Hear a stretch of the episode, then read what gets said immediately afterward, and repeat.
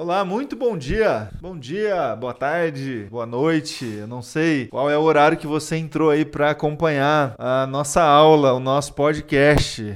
Meu nome é Rafael Trindade, eu sou pastor da IPI do Ipiranga e é uma alegria poder contar contigo aí do outro lado para acompanhar a sequência aqui dos nossas, das nossas aulas, dos nossos podcasts. Nós estamos desde o começo do ano seguindo, é, conversando e refletindo os temas que as cartas que Paulo escreveu da prisão trazem para nós. Nós estamos na carta que Paulo escreveu a Filemon e seguindo aqui os temas que essa pequena pequena carta, talvez a menor carta que Paulo escreveu, talvez um, um dos menores livros das Escrituras Sagradas, mas que é esse livro que traz ensinamentos, lições, princípios tão fundamentais, tão importantes para a nossa, a nossa edificação. Essa carta é tão pequena que eu vou ler aqui o texto que Paulo escreveu, uma carta, espécie de carta de recomendação, uma solicitação que Paulo fez a Filemon é, em favor de um sujeito chamado chamado Onésimo. Então, tirando aqui as apresentações que Paulo escreveu, a partir do versículo 8, eu vou ler aqui é, para você acompanhar e entender um pouco do contexto nosso é, dessa, dessa carta, o texto que diz assim: Por isso, mesmo tendo em Cristo plena liberdade para mandar que você cumpra o seu dever, prefiro fazer um apelo com base no amor. Eu, Paulo, já velho e agora também prisioneiro de Cristo Jesus, apelo em favor do meu filho Onésimo, que gerei enquanto enquanto estava preso. Ele antes era inútil, mas agora é útil, tanto para você quanto para mim. Mando de volta a você como se fosse o meu próprio coração. Gostaria de mantê-lo comigo para que me ajudasse em seu lugar enquanto estou preso por causa do evangelho, mas não quis fazer nada sem sua permissão para que qualquer favor que você fizer seja espontâneo e não forçado. Talvez ele tenha sido separado de você por algum tempo para que você o tivesse de volta volta para sempre. Não mais como escravo, mas acima de escravo, como irmão amado. Para mim, ele é um irmão amado e ainda mais para você, tanto como pessoa quanto como cristão. Assim, se você me considera companheiro na fé, receba-o como se estivesse recebendo a mim. Se ele o prejudicou em algo ou lhe deve alguma coisa, ponha na minha conta. Eu, Paulo, escrevo de próprio punho, eu pagarei, para não dizer que você me deve a própria vida. Sim, irmão, eu gostaria de receber de você algum benefício por estarmos no Senhor. Reanime o meu coração em Cristo. Escrevo-lhe certo de que você me obedecerá, sabendo que fará mais do que lhe peço. Além disso, prepara-me um aposento, porque graças às suas orações espero poder ser restituído a você. Epáfras, meu companheiro de prisão por causa de Cristo Jesus, envia-lhe saudações, assim como também Marcos, Aristarco, Demas e Lucas, meus cooperadores. A graça do Senhor Jesus Cristo seja com o espírito de todos vocês. Nós estamos no é, é, terceiro encontro aqui, especificamente sobre a carta que Paulo escreveu a Filemão, e nós estamos especificamente aqui entre os versículos 15 e os versículos 19, dentro desse pedido que Paulo faz, fez a, a Filemão. Na aula de hoje, nós estamos aqui dentro dessa solicitação do apóstolo Paulo, especificamente a partir do versículo 15 até o versículo 19 da carta que Paulo escreveu a Filemão. O importante, a informação importante do contexto histórico histórico aqui da carta que Paulo escreveu a Filemão é o seguinte: Onésimo era escravo de Filemão e Onésimo fugira de Filemão. E o apóstolo Paulo é, o acolheu, acolheu como escravo e depois acolheu muito mais em seu coração, depois da sua conversão. Então, é, Paulo incentivava a Filemão a encarar essa perda de outro ângulo. Quando ele escreve assim: Pois acredito, Filemão, pensem nisso. O próprio Deus pode ter estado supervisionando tudo o que aconteceu. Não foi Deus quem elevou Esther à condição de rainha? Não foi Deus quem fez a condição de José como escravo redundar em bem? Esse acredito, essa expressão acredito, de Paulo também pode ser uma palavra de cautela. Os cristãos precisam evitar declarar categoricamente com base em Romanos capítulo 8, versículo 28 e 29, que dado o evento se deu de acordo com o próprio Deus. Nossa percepção é uma questão de fé, pois nas palavras de Paulo, quão insondáveis são os juízos Deus e quão inescrutáveis os seus caminhos. Romanos capítulo 11, versículo 33. Se Filemão aceitar Onésimo como irmão amado, essa separação temporária trará benefícios permanentes a ambos, pois o corpo de Cristo terá sido enriquecido. Não importa a condição futura do escravo, a reconciliação somente será validada se resultar em comunhão continuada num só corpo em Cristo. Paulo, confiante de que Onésimo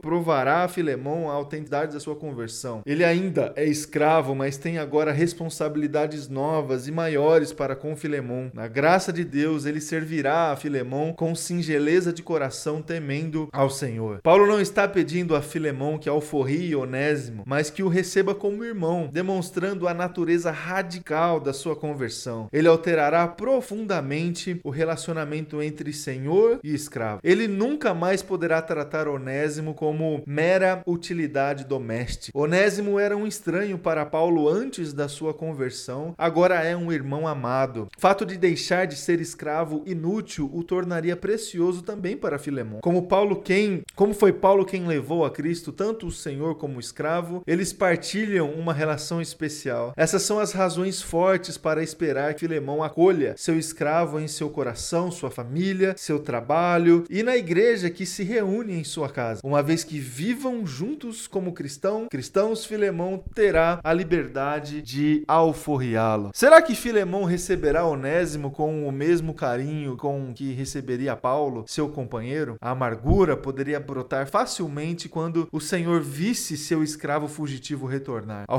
reconciliar o mundo consigo em Cristo, Deus não levou em conta os nossos pecados. Filemão também não deve fazê-lo. Paulo o conclama a pôr de lado toda má vontade. Receba seu escravo como companheiro na mesma comunhão cristã que une você e eu no Senhor. Os cristãos devem receber ou acolher, mesma palavra em grego, uns aos outros, como também Cristo nos acolheu. Em sua graça, Deus, que nos justifica pela fé, nos recebe na comunhão com Ele e nos possibilita ter comunhão com todos os que têm a mesma fé preciosa. Todos os redimidos, não importa a etnia, aparência ou posição social, estão incluídos nesse companheirismo na comunhão e no trabalho do Evangelho. Isso une até senhores e escravos. Foi Calvino quem disse: seria um sinal de tremenda soberba se alguém se envergonhasse de considerar irmão alguém a quem Deus considera filho. Depois de elogiar a fé e o amor de Filemão, Paulo o desafia a amar sem restrições, recebendo o Onésimo como irmão caríssimo. Ele será um instrumento de Deus na implementação de uma nova ordem social baseada na comunhão em Cristo. Deus não chama os seus para seguirem as normas da sociedade, mas para evidenciar relacionamentos transformados por Cristo. Ele convoca a igreja para amar sem discriminação no meio de um mundo egoísta, ganancioso e cheio de ódio. Essa alternativa às tentativas humanas de reforma social revela um dos aspectos da verdadeira natureza da igreja. Com certeza, a fuga de Onésimo atrapalhou as atividades do seu senhor. Não sabemos se o escravo roubou dinheiro ou bens, ou até que ponto Filemão sofreu prejuízo financeiro ou de outro tipo de consequência de que Onésimo fez. Sabemos, porém, que era preciso fazer restituição para eliminar qualquer coisa que pudesse impedir Filemão de receber Onésimo com carinho. Paulo se ofereceu para pagar a dívida do fugitivo. Apesar de Paulo não ser responsável por esses problemas pessoalmente, não dever nada a Filemão, ele faz tudo o que pode para reconciliar Filemão a Onésimo. A comunhão que vai além da mera preocupação com os outros se torna participação recíproca nas alegrias e nos sofrimentos dos outros. Nossa participação chega ao ponto de passarmos por situações difíceis para que outros possam retomar o ânimo. No versículo 17, Paulo incentivou esta identificação mútua quando pediu a Filemão que recebesse Onésimo como se estivesse recebendo a ele mesmo. Agora ele se identifica com Onésimo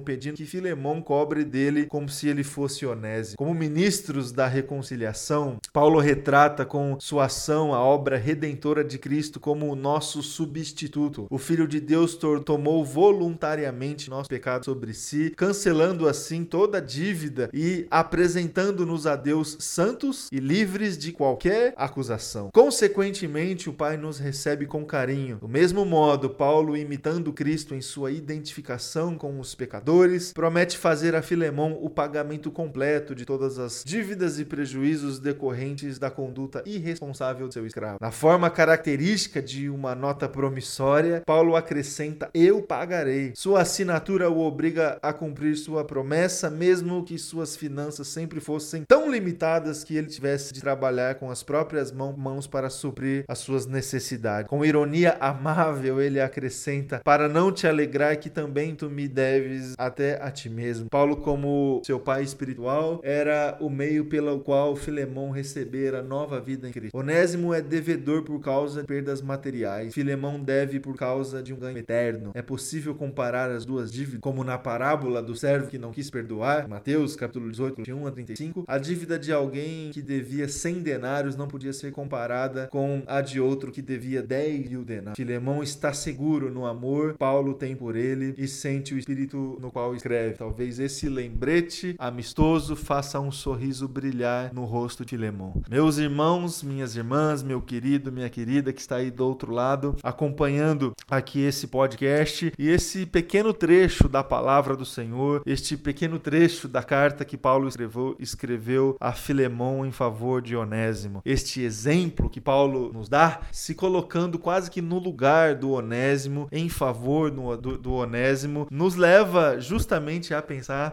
naquilo que Cristo Jesus fez por mim e naquilo que Cristo Jesus fez é, por você. O exemplo que temos do próprio apóstolo Paulo e o exemplo que temos do próprio Cristo Jesus é que a gente tem que amar, acolher as pessoas sem restrições. A gente tem que perdoar as pessoas assim como Cristo nos perdoou. A gente tem que estabelecer a nossa comunhão com Deus como o modelo, como a base dos nossos relacionamentos, das interações sociais que a gente tem, especialmente uh, com os nossos relacionamentos dentro da nossa comunidade, da nossa comunidade de fé, da Igreja de Cristo Jesus. Que o amor de Deus seja base para a construção das nossas relações. Que esse amor seja esse que a gente pode extrair da carta que Paulo escreveu a Filemão. Esse amor sem restrições, esse amor verdadeiro que assume os erros e as dívidas da pessoa que a gente ama. Que seja assim nas nossas vidas, que a gente tenha esse exemplo como um bom exemplo para seguir na condução das nossas relações. Deus abençoe você, que você siga essa nossa jornada aqui, é, estudando as cartas que Paulo escreveu dentro da prisão. Um grande abraço, Deus te abençoe.